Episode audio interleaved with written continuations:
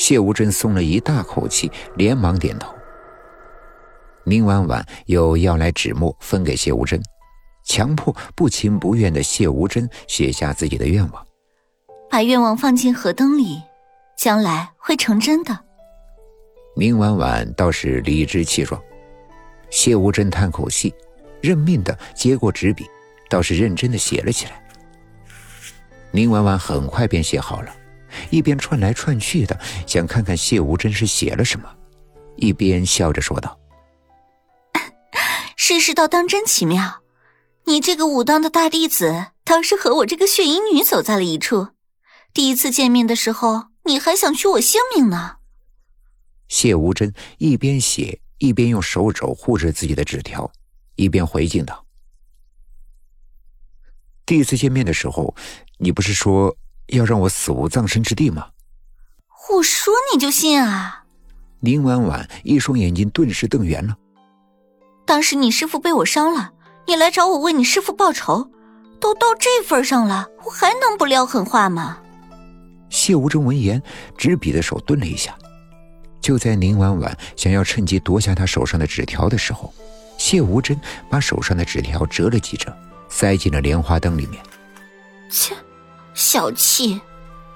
宁婉婉撇撇嘴，也将自己的纸条塞进了河灯。不少的情侣都选择在护城河边放河灯祈愿。宁婉婉和谢无真到河边的时候，河上已经飘了许多的河灯，星星点点的火光在河面上飘飘荡荡、浮浮沉沉。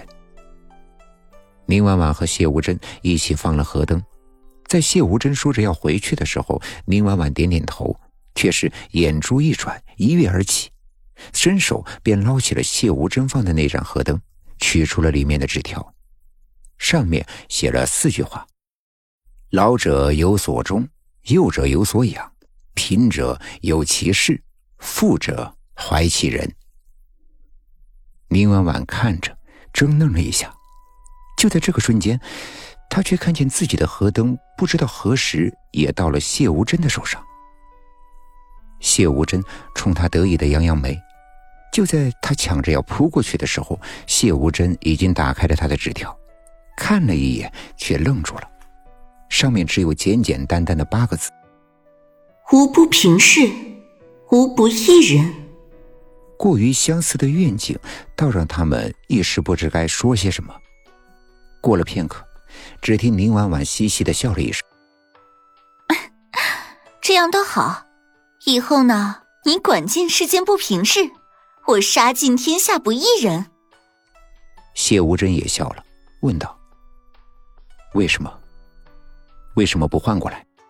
杀人的事却偏偏让你来做？”林婉婉不在意的摆摆手：“你是正道弟子啊，哪能这么自在？这种脏事，我这个血衣女来做就好了。”谢无真听了，面上的笑却缓缓的敛去了。林婉婉，他连名带姓的轻轻的唤着面前的少女，声音里甚至带了不易察觉的乞求：“能不能别再做血衣女了？”林婉婉这回是自己醒的，天光已经大亮，她看看四周，却是陆子期的客房。他叹口气，揉了揉眉心，一连串的梦中梦几乎让他心力交瘁。